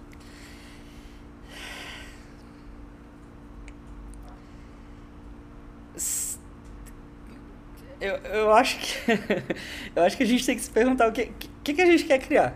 Aham. A gente quer criar um, um software ou a gente quer criar um negócio? São Uhum. coisas distintas. É, eu sou formado em ciência da computação. Eu, eu- minha base, né, a minha área da, na computação é engenharia de software. Eu gosto de criar softwares. Eu, eu gosto de criar softwares. Mas além de criar software, eu não, eu não gosto de criar. Foi uma das minhas frustrações também no- na minha época de, de, de funcionário, nas outras. é, quando era nas outras empresas, que eu criava softwares, mas eu percebia que os softwares que eu estava criando não estavam resolvendo as, as do- os problemas das pessoas. E do ponto de vista ali do código, ele devia ser lindo. É, eu, cri- eu criava o software lindo, maravilhoso, código bonitinho, o software funcionava, mas é, foi até, foi até um, um momento da minha vida que, que eu descobri qual era o meu. oh, qual era o É. meu. O aha moment. qual era o meu. Qual é, pra que, que eu vim nesse mundo? Pô, show, show demais, show demais. E, E pra que que você veio e eu descobri que. é, Enfim, é porque te- te- eu, eu, eu entrei numa área que eu era programador e, e a empresa contratou 20 pessoas da minha turma de faculdade. Ao mesmo tempo. Então, assim, foram 20 amigos de turma Junto. né? E, e eram lá em São Carlos tem duas universidades, a USP e a UFSCar. Então eles contrataram 20 da USP e 20 da UFSCar, eram 40 novos, 40 estagiários. Aham. E daquela turma de 40 estagiários, eu era Ou era o que era fora da casinha, assim. É, eu era o chato. Eu era o chato, porque os estagiários recebiam as demandas, falavam, programa isso daqui. Aí, daqui a- e aí eu tinha muitos amigos que programavam muito rápido, que eram. E eu, eu, não, eu não programava tão rápido, porque eu recebi aquilo, a primeira demanda, eu programei rápido, entreguei. Daqui a pouco chegou uma outra demanda, eu programei rápido, entreguei. Daqui a pouco uma terceira demanda que eu falei, opa, se eu programar isso daqui, vai dar pau naquela outra demanda que eu programei.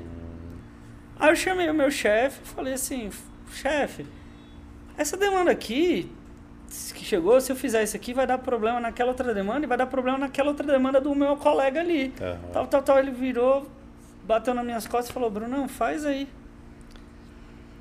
E. É, aí dá aquela brochada. né? É, aí eu virei. Tá, daqui a pouco outra, daqui a pouco outra, daqui a pouco começou. Daqui a pouco Começou a dar pau. começou a dar pau. Começou. Aí eu comecei e falei, pô, com o meu chefe aqui eu não tô conseguindo resolver a situação. Eu vou no chefe dele. É, talvez não tenha sido tão sábio, mas vamos Talvez- ouvir o desfecho dessa conversa. Talvez não tenha sido tão sábio. Eu falei, eu, eu fui tentando o meu jeito de fazer. O cara, teu raciocínio é assim, pô, eu tô enxergando um problema, eu acho que sei como resolver, tô aqui pra isso, né? E, mas, mas é isso, talvez não tenha sido tão sábio, porque eu criei uma, algumas inimizades.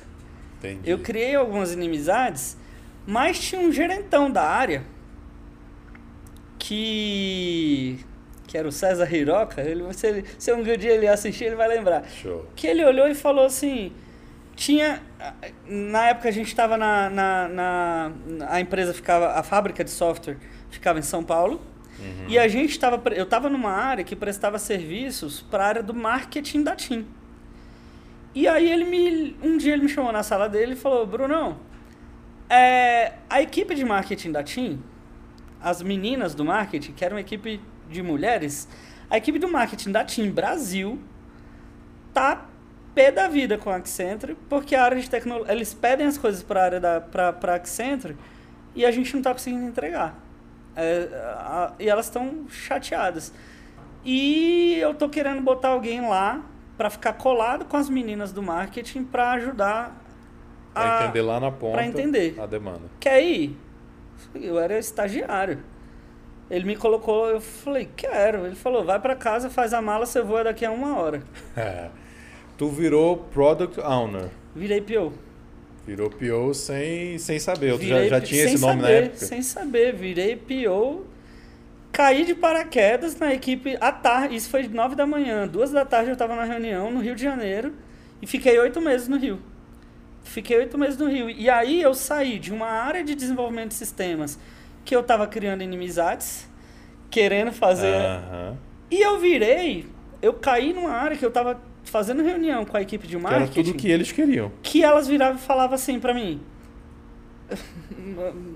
Não tava nem formado, eu não tava nem formado. E elas falavam assim, Bruno, eu quero que vocês façam o sistema assim, assim, com esse botão, com essa cor, com essa. Aí eu, calma, deixa eu só entender uma coisa. Por que, que você tá me pedindo? Ela falava a solução. Aham. Por que, que você tá me pedindo isso, isso, isso? Me fala o seu Qual é problema. dor? É. Ao invés de você me tá falar doendo? assim. Ela falou, ah, porque a gente tá com. tentando fazer a venda e tal, não sei o que.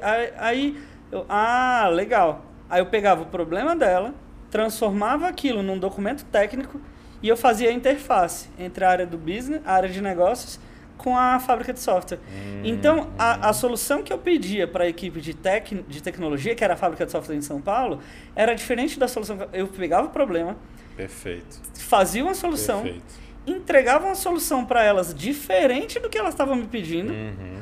De- Mas que resolvia o problema E dela. elas me abraçavam, elas falavam: Você caiu do céu, você. Ah, Eu amo você, você. E, e aí o marketing me amou, o marketing da time me amou, o meu, o- a equipe da fábrica. Porque era a equipe da fábrica falava, as meninas do marketing não sabem pedir. As meninas do marketing falavam, a equipe de tecnologia sabe não sabe entregar. Aí eu falei, caramba, voltando para a questão. o- Co- o que Antes que eu eu era odiado, agora eu sou amado. o que aí que eu descobri que eu falei cara pra que que eu vim nesse mundo eu, eu, eu profissionalmente falando né aham. eu me descobri que com meus conhecimentos de ciência da computação de engenharia de software eu vim aqui para criar soluções que possam ajudar a resolver de fato a vida de alguém de alguma pessoa e numa última instância ajudar a criar uma, um país uma sociedade Que- melhor e mais mais humana e mais e Que influenciar depoimento incrível, cara.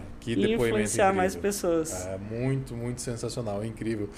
E, e, Bruno, essa, essa história que você contou, para quem, principalmente para quem não é do ramo, ou para quem acha que está entrando no ramo agora, isso é muito óbvio. É, é claro que eu preciso ter alguém que faça essa interface entre um bicho que é o cliente e outro bicho completamente di- diferente que é o técnico, o desenvolvedor. Mas isso não era óbvio na indústria, no mercado, né? Isso foi surgindo com tentativas e erros ao longo do tempo. Tanto é que hoje essa função tem o nome de PO, né? de PO. Product Owner, que é o cara que faz essa interface. Eu vou contar essa tua história de uma outra maneira, aí trazendo o, o meu mercado que eu acho que fica mais fácil para as pessoas entenderem. Eu passo a mesma dor. O cliente muitas vezes chega comigo e fala assim: Eu quero isso. Aí eu falo: Não, mas isso que você está falando é a solução.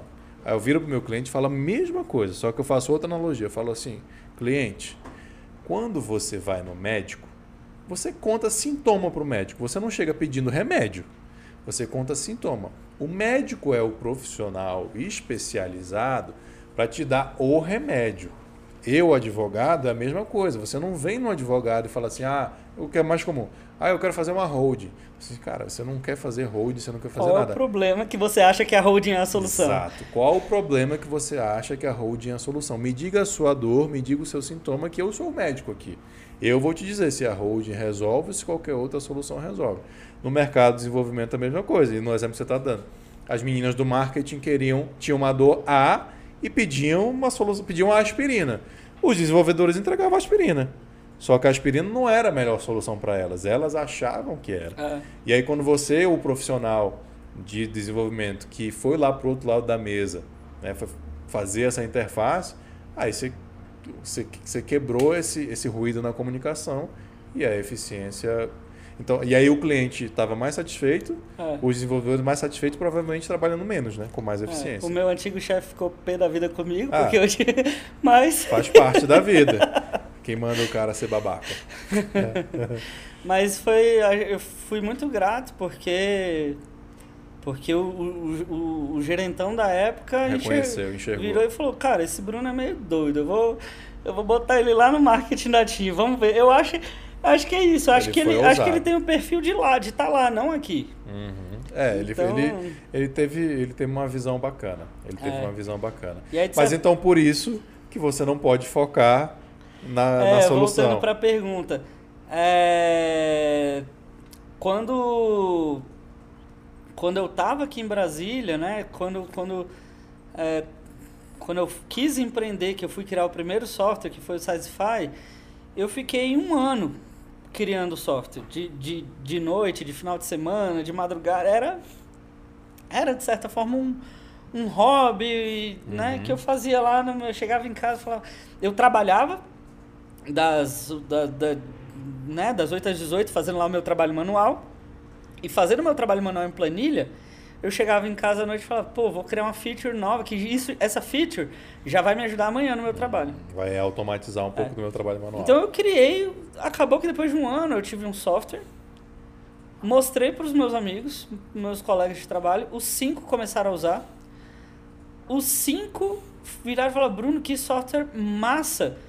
Posso compartilhar isso com meus outros amigos de outros órgãos que fazem esse trabalho? Pode. Daqui a pouco eu subi na nuvem a, o software, é, mas eu estava criando um software. Aham.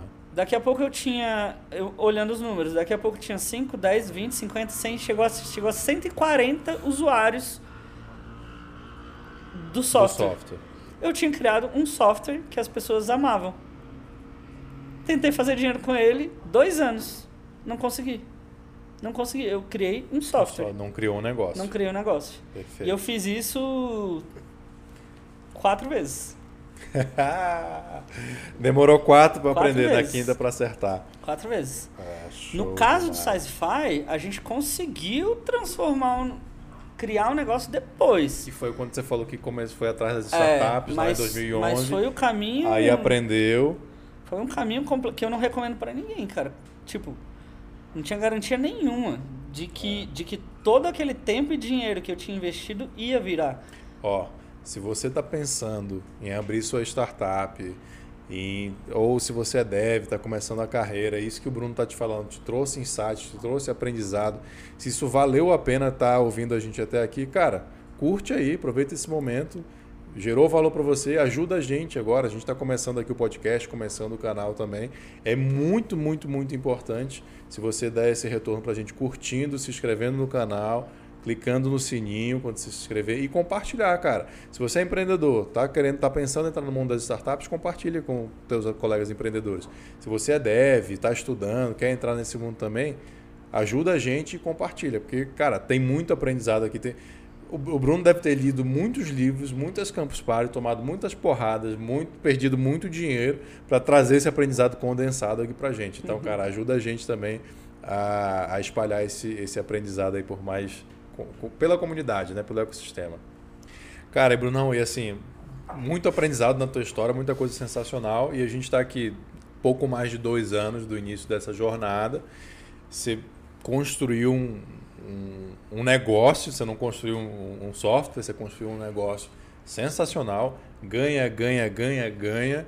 E hoje vocês estão com uma rodada aberta, captando 3 milhões, uma rodada seed, não precificada, captando 3 milhões, o que dá uma ideia do que é a grandeza que a Hobbs se tornou hoje em pouco mais de dois anos. Né? E isso é, isso é realmente incrível, isso é a exponencialidade das startups. Né?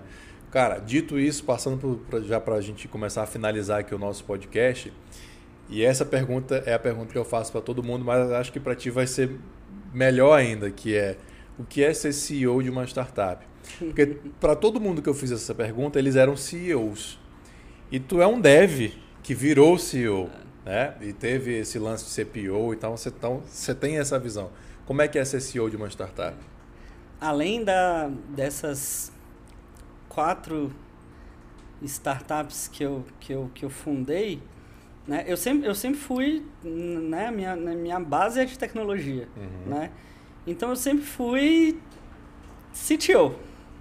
Além dessas quatro startups, eu fui CTO de uma outra startup que a gente Que não passou- era tua. que, que não era minha. Eu fui, eu fui contratado como CTO, eu tinha participação societária. A gente passou por um processo de aceleração em São Paulo, na, na Oxigênio Aceleradora, aceleradora da, da Porto Seguro. E, mas eu sempre fui CTO, sempre Uhum. fui, não, sempre assim. Desde que eu entrei no mundo das startups, eu, eu era o CTO, eu, fui o, né, o cara da tecnologia. O empreendedor, mas com a base tecnológica, né? E como é ser CEO de uma startup? O que é ser um CEO de uma startup, né? É, é muito legal porque eu tenho eu tenho dois sócios, a Sara e o Ricardo. A Sara é, toca a parte de operações, o Ricardo toca a parte de tecnologia e eu, né, COO, CTO e CEO. Mas é muito legal porque assim, a gente não tem a gente não tem apego ao, ao cargo. Nós somos empreendedores, nós gostamos, nós somos makers. Nós, Makers, nós somos perfeito. makers. Os três são empreendedores, gostam de fazer as coisas, acon- a coisa acontecer e vamos, vamos fazer o que tiver que fazer.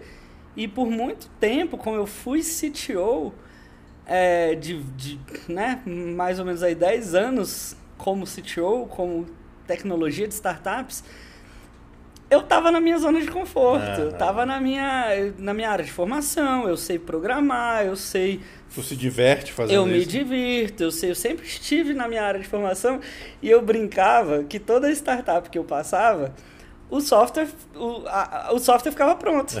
A tecnologia ficava pronta. Então eu entreguei muito software, eu entreguei muita tecnologia, softwares bonitos, softwares que a galera gostava, softwares que, que a cliente lá da TIM Aham. falava, pô, que ma- os softwares ficavam lindos e maravilhosos. E eu falava assim, aí, o software ficou pronto. A minha parte tá feita.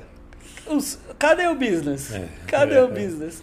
E aí, depois de, de, de muitos anos, quase 10 anos nessa zona de conforto, que é a minha área de formação, eu resolvi parar de reclamar e falar assim: ah, né, o que que eu.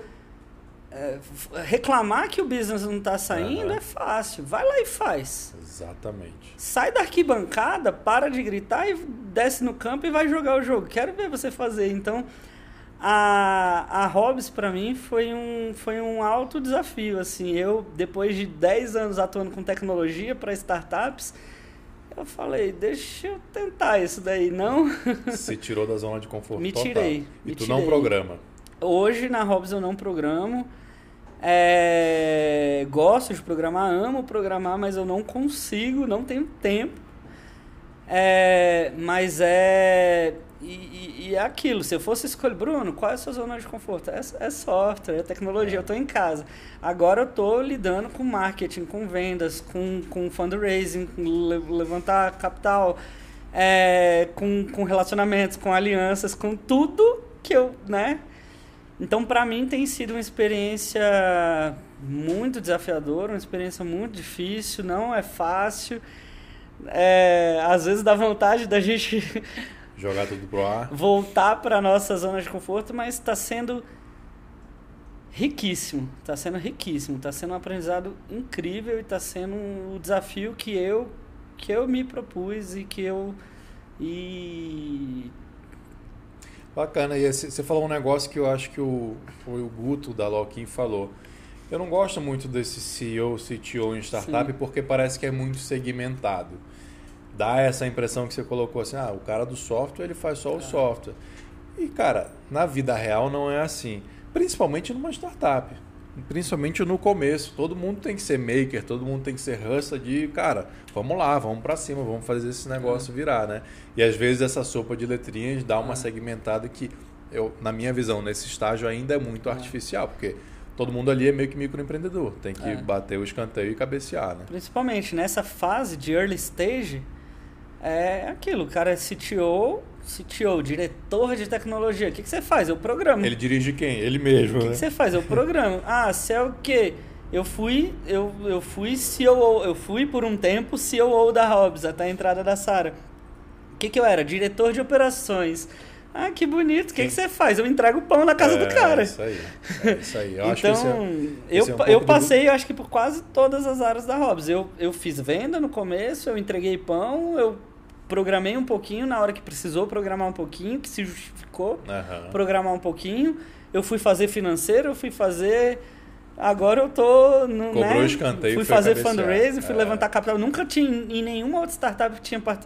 Eu era, eu est- eu estive à frente do fundraising, essa é a primeira startup.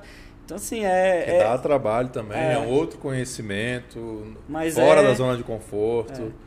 tem sido tem sido maior desafio da minha vida e o maior e, é- e é- e é- não é fácil tem dia que é pesado mas tá tá muito gratificante ver que a gente está formando juntando ver que com esse trabalho com esse projeto a gente está juntando amigos sócios funcionários mentores advisors investidores Clientes. clientes, entregadores, padarias e formando um ecossistema que é muito. tá bem no início ainda, né? Mas já tá robusto, né? Mas é muito gratificante ver, ver o que, que a gente está construindo. Isso dá um, dá, um, dá, um, dá um orgulho, dá uma felicidade Nossa, massa. Dá, dá pra ver o brilho no É. teu olho, cara. Parabéns. Valeu. Show de bola, show de bola. E agora, pra gente cair um pouquinho o clima, já que a gente foi no ápice, vamos cair um pouquinho o clima aqui. Vamos para o nosso momento fuck up.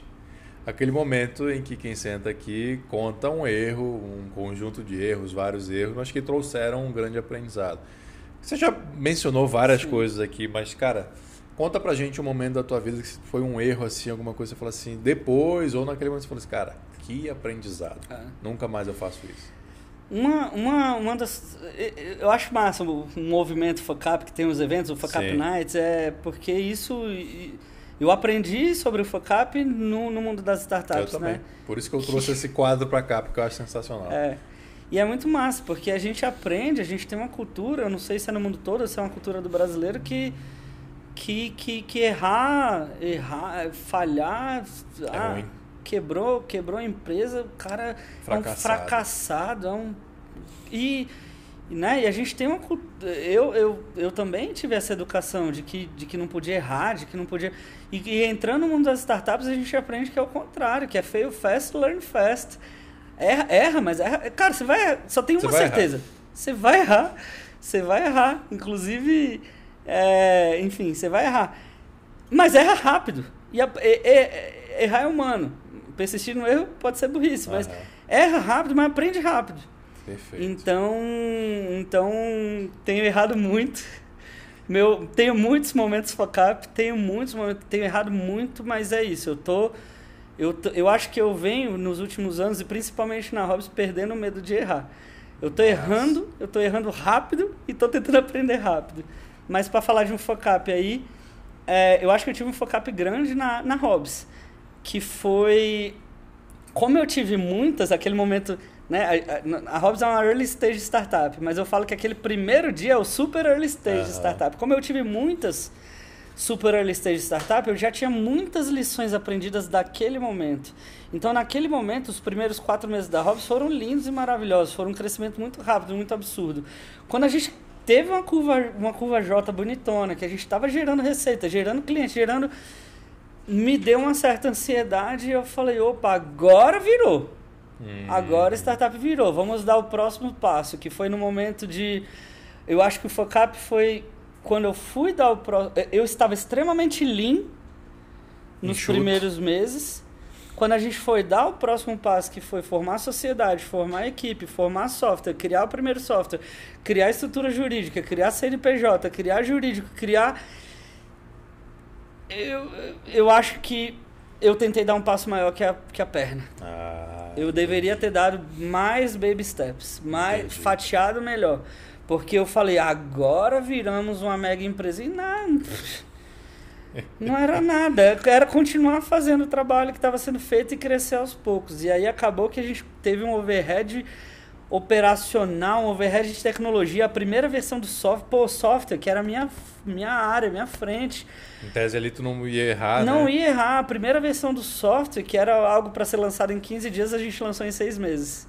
Uau. Então, no momento da abertura do CNPJ, no momento da abertura, da formalização da Hobbs, eu, eu falei, qual é o próximo passo que a gente tem que dar? Eu dei um passo maior que a perna. Hum. Eu dei um passo e aí acabou que depois a gente teve que voltar atrás e calma, vamos agora so, software, entregas mais mais devagar, operações, jurídico, contábil, mas mas a gente passou por um perrengue aí que foram seis meses de burocracia extrema que travou o nosso business Entendi. e que a gente acho que é um focap que eu posso Não, perfeito, um cara. E é interessante porque mesmo com 11 anos, era a tua quinta, é, é a tua quinta startup é. Tu foi seguindo o caminho ali, os baby steps no super é. early stage, mas ainda assim chegou o momento que, o momento que desandou, né? Mas foi legal que assim, o super early stage eu já tinha uma experiência muito forte sim, desses sim. 10, 11 anos. Essa foi a primeira startup que em quatro meses eu passei para a fase 2. Então, quando eu fui para a fase 2, era novidade para mim. Eu não sabia ah, fazer fundraising, entendi. eu não sabia fazer toda a formalização de, de estruturação jurídica, operacional, tal, tal, tal. E aí, de certa forma, eu acho que eu vesti um chapéu de agora, agora somos uma startup grande. Era nada, tipo, era, era. Estou no caminho para ser unicórnio, já sei era tudo. Era nada. Então, é... então acho que foi um pouco de. Eu sabia muito da fase 1, cheguei na fase 2 achando que eu estava sabendo, e acabou que eu. Muitos mentores, amigos, advisors, investidores me aconselhando, mas acabou que eu acho que é um, é um, é um bom, bom, bom foi um bom focap, focap assim, a, a saída do super early stage, do problem solution fit para a entrada da fase 2, de buscar o, pro, o product market fit com um pouco mais pé no chão, um pouco mais baby steps, com calma Show. e não perder de vista uma porrada que eu ouvi muito, não perder o growth de vista. Não perder o growth de vista. Prof, que é o crescimento, que é o mantra Que aí, foi o que a gente fez lindamente nos primeiros que meses. te fez chegar em quatro meses. A gente teve um, um momento que a, a gente estava numa curva de crescimento. A gente, opa, e agora a gente está. Legal. Cara, belíssimo Mas foi um passo para trás para poder dar 2, 3, 5, 10 para frente. Belíssimo aprendizado, belíssimo aprendizado, cara. E finalizando, então, chega aquele momento que o momento egoísta aqui, que eu peço ao meu convidado trazer um livro para me presentear, mas obviamente a ideia aqui é recomendações de livros de quem está nessa cadeira com todo esse aprendizado, com toda essa experiência aí para nossa audiência. O que, que você trouxe Eu aí? trouxe dois, eu trouxe, trouxe dois. Trouxe um livro, um físico e um digital. Tá, o digital não vai dar para a gente ver, pode falar o que, que é e por que, que você Mas- recomenda. É. Só pra você ver qual que é. O. Running Lean, É. O Running Lean. do Ash Maurya. Maria. Maurya. É, o Running Lean foi que é o que é o que é o digital foi foi um livro que me influenciou muito um, li- um livro que me influenciou muito é porque é muito legal eu achei legal que a, algum, é, você comentou assim Bruno essa tua jornada do processo de criação poderia ser transformada num livro Pô, faça cabe um livro isso todinho. faça aquilo fa- eu acho que é o Running Lean foi o que isso que você falou foi o Running Lean para mim Legal. qual que é a ideia do Running Lean? É, o Eric Ries criou a- né, o livro da, do O Lean Lean Startup, Startup, é Startup. Então ele publicou lá a teoria bonitona. E o Ash Maurya, eu não sei se fala Maurya, acho que é assim, Ash Maurya, Maurya, ele... Vai estar escrito aqui, vai lá estar na, na descrição. Ele leu o livro do Eric Ries, do Lean Startup, e achou massa. E ele falou: que massa, vou criar isso, vou colocar isso em prática. E ele começou a empreender. E quando ele começou a empreender, ele começou a sentir dificuldades de colocar aquilo, aquela teoria na prática. O que, Tá. que ele fez? Ele criou um blog e ele virou e falou: tô tentando fazer isso, pá, pá, pá, pá, pá, e pô, tô com essas dificuldades. E a galera começou a interagir com ele, falar: tenta desse jeito, tenta daquele, tenta. Aí, pô, que massa tal, não sei o que. Aí, a co- ele criou uma comunidade que estava ajudando ele no business dele. Daqui a pouco uma etapa, daqui a pouco outra etapa, daqui a pouco outra etapa. Ele começou a compartilhar a jornada empreendedora dele e a comunidade começou a ajudar. Ele começou. Então existe o livro Caramba. Lean Startup e existe o Running, O Lean, Running Lean. que é o colocando Lean na prática. Caramba, Então, que é- sensacional. E com uma inteligência coletiva, né? E aí ele transformou os aprendizados que ele teve na experiência, na jornada empreendedora dele, com os comentários, com a galera ajudando, num livro que é um livro. É, é- ele, ele, ele, o, a no, o, o subtítulo do livro, né? É, é- é Running Lean, né? É, é um processo sistemático de como sair do plano A ao plano que funcione. antes que seu tempo e o dinheiro acabem. Boa, boa. Então é, é um livro que, que quando, eu, quando eu li o Lean Startup, eu li o Running Lean, eu me senti parte daquilo, pô, que massa. Os desafios que eu tava. Isso que você falou, Bruno, dá pra, dá pra colocar num Tá. livro os desafios que eu fui. ah, Vai pra rua, massa, vou pra rua fazer o quê? Aí ele falou, ah, fui pra rua, fui fazer isso, deu errado, fui fazer aquilo. Tipo, algumas dicas, algumas dicas muito práticas, muito de como você dá o seu. Eu, eu, eu queria sair da teoria e ir pra pá- prática. Então esse livro me ajudou bastante. Que sensacional. E esse aqui? Esse aí é o Rework. Esse, esse livro foi é, escrito pelo é, Jason Friday, eh, não sei também pronunciar o nome dele, mas são os fundadores da, da 37 Signals, que é antiga 37 Signals, que virou Basecamp. Essa é, é uma empresa que eu admiro muito é, e eu me inspirei muito neles também. Ele, esses, esses, ele, esses caras, eles tinham uma empresa chamada 37 Signals e eles tinham vários produtos. É, é um, vários produtos que eles vendiam e acabou que eles rebatizaram a empresa, deixaram de ser 37 Signals e passaram a ser Basecamp, que é um dos produtos. A empresa, depois eles tinham acho que seis, sete produtos e eles resolveram. é, a empresa virou o produto, o carro-chefe deles, que é o Basecamp, que é um software massa. E o que eu Como é gosto. que, qual é a classificação do Basecamp? Ele é um, é um RP ou não é um RP? É um é- software de gerenciamento de times remotos, É, na nuvem. Eu não, eu não É- chamaria de RP porque RP traz uma carga É, pesada, mas mas, ele é uma que pra- plataforma de comunicação, gestão, integração, equipe. para quem é, conhece o Slack, talvez seja um paralelo mais próximo. é. né? Talvez, talvez uma plataforma de gestão de projetos, mas diferente do que a gente está acostumado do padrão PMI, de gestão de projetos tradicionais. Eles têm exatamente o modelo. O que, que eu gosto deles? Que eles têm o modelo deles trabalharem. Uhum. Eles E eles transformaram isso em um software. É, Eles, eles criaram a 37 Signals e, e eles tinham várias. Então eles precisavam para a empresa trabalhar, eles precisavam. Eles queriam criar um time remoto, eles precisavam criar um chat. Aí eles foram lá, criavam um chat para eles. Aham. Daqui a pouco eles liberavam uma plataforma de chat. O que eles criavam para resolver as dores deles, os problemas deles, eles publicavam e, e lançavam o produto para outras empresas. Então eles precisavam gerenciar os projetos, se comunicar, co- eh, fazer as iniciativas. Aí eles, ao invés de usar um software de mercado, eles, eles, eles falaram, cara, esse, esse software aqui não funciona para gente. A gente tem um jeito Nossa. nosso. Aí eles criavam o software para eles, para eles gerenciarem os projetos deles, para eles colocarem as metas, os acompanhamentos, a comunicação. E acabou que virou um produto de sucesso, um, que Não. foi o Basecamp. É, que, Que é um- tá, que que é é um estouradíssimo, ainda mais na pandemia, né? E, E o livro conta essa jornada, é isso? esse livro, eles têm alguns livros. Esse livro específico eu acho muito legal, porque ele é, é, é, é, é rework. Eu acho muito massa a forma deles pensarem. E no rework, eles. A gente, ao longo da nossa vida, da nossa jornada, a gente vai ouvindo alguns. Algumas regras de business aí que é meio que padrão. Business é assim, ó. A Uhum. gente.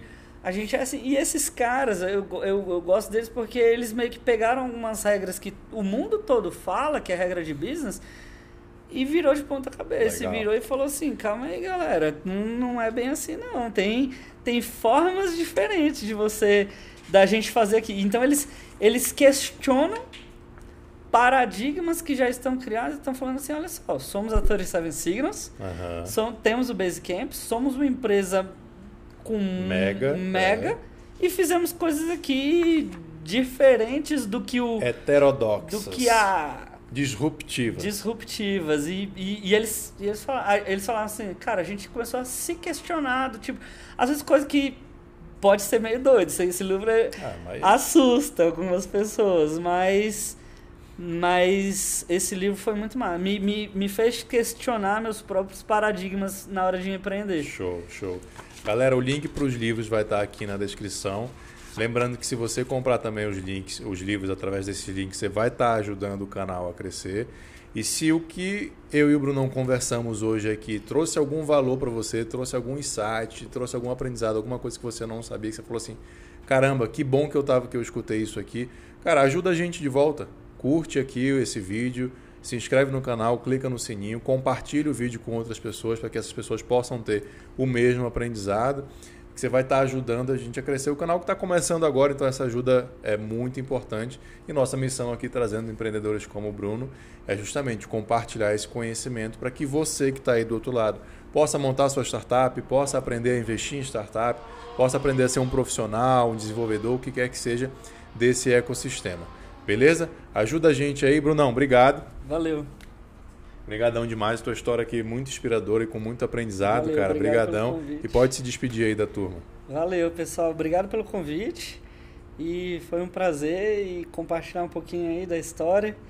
E aproveitar que a gente para dizer que a gente está no momento de crescimento, devagar e sempre. Então a gente está no momento muito forte de trazer talentos, trazer pessoas que se Legal. identificam com o nosso propósito, trazer pessoas que se identificam com essa história, trazer pessoas que querem ajudar a ajudar a transformar, a- ajudar. A gente fala que a gente não entrega pão na casa das pessoas, a gente tem Sim. um propósito de proporcionar manhãs mais agradáveis às pessoas, porque a gente acredita que começar o dia bem é o primeiro passo para a gente ter dias melhores nas nossas vidas. Então tudo que a gente faz, a gente faz com esse propósito, pensando nos clientes, nos entregadores, nas padarias, nos investidores, no- Uhum. na- na- nos funcionários.